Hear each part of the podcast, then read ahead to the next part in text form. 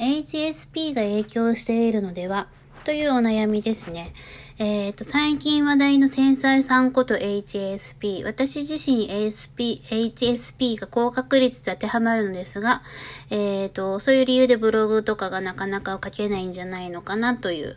えっ、ー、と、お悩みです。ありがとうございます。で、このあの、HSP なのでとかっていうのが結構何通かいただいてまして、なのでちょっとまとめてここでお話しさせていただければと思います。で、中にはあの、小雪さんは HSP ですか？みたいなご質問もあったんですけど、まあ多分違うと思うんですよ。なんかね、ベースの方、ベース88の方でもう一回あの HSP 診断みたいなのがちょっと流行って、で、なんか診断結果みたいな、何点みたいなやってたんですけど、私全然多分点数低くって、あの、自分でも自覚あるんですけど、どちらかというと私鈍感なので、あの、嫌味とか言われても全然気づかないんですよね。うん、後から、え、あれって嫌味だったのかなみたいな。もう気づかないまんま。うん。にいちゃう方なので、で、うちのあの、お手伝いしてくれるスタッフの日向さんとかは逆にその HSP 度合いが高い、まあどちらかというと繊細さん側の部類らしいんですけれども、うん、なんか多いですよね。あの、結構いらっしゃって話を聞きます。ただその、度合いもよるでしょうし、多分 HSP の方が全員そうだとか、っていうわけではなく、人それぞれやっぱり違うみたいなので、あ名前もテレビでやってましたけど、ね、ダウンタウンの松本さんとかも HSP だとか、あの、論文の厚さんとか、ってなってくると、あの、あんだけ前にね、世の中の前に出てやってるのにと思うけど、やっぱり、そうじゃない部分があるのかなとか、うん、私もお医者さんとかじゃないから、そういったなんか、詳しい専門的なことはわからないんですけれども、ただあの、こうやってこの仕事を長くやってると、やっぱりいろんな方がこう、相談してきてくださるじゃないですか。で、その HSP 最近多いんですけど、あとはもう昔から多いのが、うつの方と、あと、あの、アスペルガーの方と、うん、っていうのは、あの、自分こうなんで、ああなんでっていうので、どうでしょうかみたいなご相談いただくことすごい多いんですけれども、あの、もう本当に、私はお医者さんじゃないからわからないっていう、そこしかないんですけれども、ただ一つ言えることは、その、HSP だからできないとか、うつだからできないとか、アスペルガーだからできないってことでもなく、HSP でも結果出してる方もいるし、あの、うつでも結果出していく方いるし、あの、アスペルガー出してる方もいるし、あの、そのそれだからっていうことでもなく、その状態や症状にもよるんでしょうし、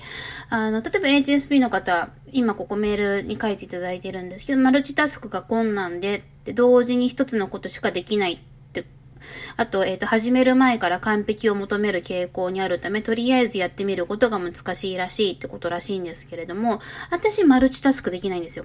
うん、一個一個しかできないし、一個やりながらもすぐ次のことに意識いっちゃって、さっき何やってたっけ忘れちゃうんだけど、あの、私も多分、あの、なんかあると思うんですよ。その、なんだっけ、ADHD でなんだっけ、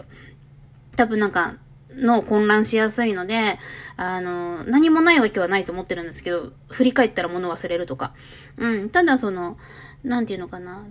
うん。で、始める前から完璧を求めるとかも多分悪い方に出ちゃったらそうなのかもしれないけれども、うん、あの、例えば、ね、HSP の方ですごい繊細でって、やっぱ周りの空気をすごい読んでしまうとか、あの、些細なことが気になるってこと。でも、ね、逆に言ったら私には気づけない気遣いができるとか、あの、心遣いができるとか、言葉がきちんと選べるとか、うん、その、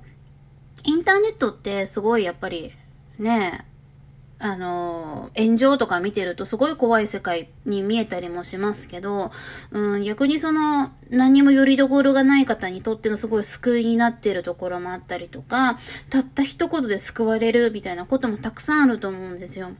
うん。だから、うーん、なんか私の好きなガンダムシードのキラヤマト君のあのセリフで、ね、その君にできないこと僕はできるかもしれない。でも僕にできないことは君に、君はできるんだっていうセリフがあるんですけど、やっぱ私にできることが、ね、あの、他の方できない方いるいるじゃないですか。小池さんはできていいですね、みたいな。でも逆に私から見ると 私こんなにできないのに、でもそれはあなたはできますよねっていう。うん、だから、どこを自分の強みに持っていけるかっていうだけで、例えば始める前から完璧を求めるっていうのも確かに腰が重くなってしまうところはあるかもしれないけど、私みたいにもう、なんか、なんていうのかな、始める前からもうね、勢いでわーってやっちゃって、っていう側にはできない、あの、安心したコンテンツの配信ができたりとか、うん、いろんなこう、それを長所として見せていくことも、やりようによってはできるのかなと思うし、うん、だから原因をなんでできないんだろうっていうふうに原因を探してっていうのもわかるんですけど、うん、だからできないというよりも、こういう自分にはこういう部分があるから、その取扱説明書の一つとして、うん、どうしようみたいな。うちにもなんか一個ある、あの家電で、一回目スイッチをしてもつかないんだけど、パンって叩くと次はつくみたいな。うん、で、多分商品としてはね、不良品かもしれないけど、まあ、叩けばつくならまあいいか、みたいな。うん。で、私とかもなんか集中しだすと、多分他の音聞こえなくなっちゃうんですよ。だから周りにすごい不便はかけてるみたいなところあるんですけど、でもそれ治らないので、治らないからどうするか。でも周りに理解してもらうしかないじゃないですか。その謝り倒す。そういう時は。ごめんなさい、ごめんなさい。もうほん、でも治らない。反省しても治らないんですよ。気をつけようと思っても治らないし、うん。だから、そこで自分はもうダメなんだって思っちゃうと多分私終わっちゃうので、もうそこはもう、あの、全然落ち込まない。もう分かってくれる人に分かってもらうっていう。その分、できることはやっていくよっていう。うん。だから、完璧な人って多分いないと思うし、これ私すごいあの語弊がある言い方になっちゃうけど、本当に何も問題なく完璧な人人として完璧な人だったら、多分ね、ネットの世界にいないんじゃないかなと思ってて、そしたらなんか多分どっかのちゃんとした会社で働いてて、家庭もちゃんとしてて、なんか悩みとかもなくって、普通に生きてんじゃないかなと思ってんですよ。で、そうじゃなくて、どんなに東大を出ていようが、中卒であろうが、健康であろうが、何であろうが、何かしら問題があるから、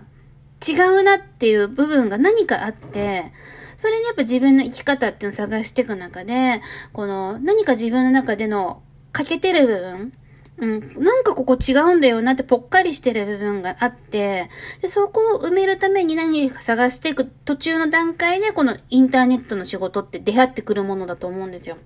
うん。だから、あの、完璧な人はむしろやってないと思ってるから、そう、だから、あの、多分ね、今すごい多い、あの、メールいただいたの HSP だと思うんで、とかって言われる方、ここ1年ぐらい、1、2年かな。多い。やっぱあの、繊細さんの方の影響もあると思うんですけど、うん。多い。で、その前までは相変わらず、うつなんでって、うつ、うつを、あの、持っててとかっていう方は多いし、うん。あとその、やっぱ、アスペルガー、その、周りがのことがよくわかりませんとか、そういう相手の気持ちがわかりませんみたいなお悩みの方も多いし、うん。あとは、あれですよね、その、多動とか落ち着きがないとか、その、すぐ物事忘れちゃうとか、うん、いろんな方はメールいただきますけど、だから、だからできないっていうよりかは、うん、その方その方にあってやっぱやり方を見つけていくしかないのかなと思いますし、だからできないって言っちゃえば簡単なんだけど、そうじゃない部分の可能性があるのがやっぱこの仕事だと思うんですよ。他の仕事、例えば私も今この身長でこのスタイルで、モデルやりたいっても多分無理ななんですよ。多分じゃなくて絶対、ごめん今ちょっと見え張った。多分無理じゃん。絶対無理なんですよ。絶対無理なんだけど、でも、ね、モデルはできないけど、このネットの仕事ならできるかなとか、いろんなこう、受け皿になってくれてる。だかよく言うじゃないですか、あの、反社会勢力とかも、そのね、普通に世の中にいたら本当にダメになっちゃうから、でも、あそこが最後の受け皿になってるんだ、みたいな言い方、ね、なんか映画とかで見ますけど、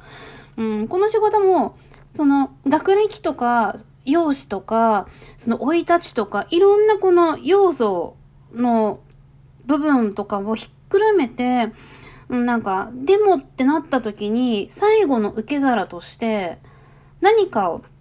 自分で見つけていける場所じゃないかなと思うから、うん、だからできない理由を探しちゃうよりか、そんな自分でもできるっていう何かを見つけた時はすごい強いじゃないですか。そしたら同じ悩みを抱えてる人にも、こんな自分にもできたから、あなたにもできますよって可能性を与えてあげることができるし、何かこう、そこに光を作っていけるじゃないですか。うん、だから、あの、HSP の方とかは、あの、ね、繊細さんだからいろいろ、なんか発信していくことに対しての不安を強く持っちゃう方も多いと思うんですけれども、うん、そういう自分にもできることっていうのを、あの、見つけていただけることを諦めないでいただくといいなと思ってます。うん、だから、一つね、こういうきっかけでもしかしたらそういう影響なのかなって気づいたことは一つの自分の取扱説明書が増えたってことじゃないですか。だから全然いいことだと思うので、うん、そこをぜひぜひ何かしらで、うん、強みにできる可能性を、うん、あの、ぜひ見つけていけるといいですよねっていうので応援させてください。はい。ではまた何かあればメールいただけましたらです。お待ちしてます。ありがとうございました。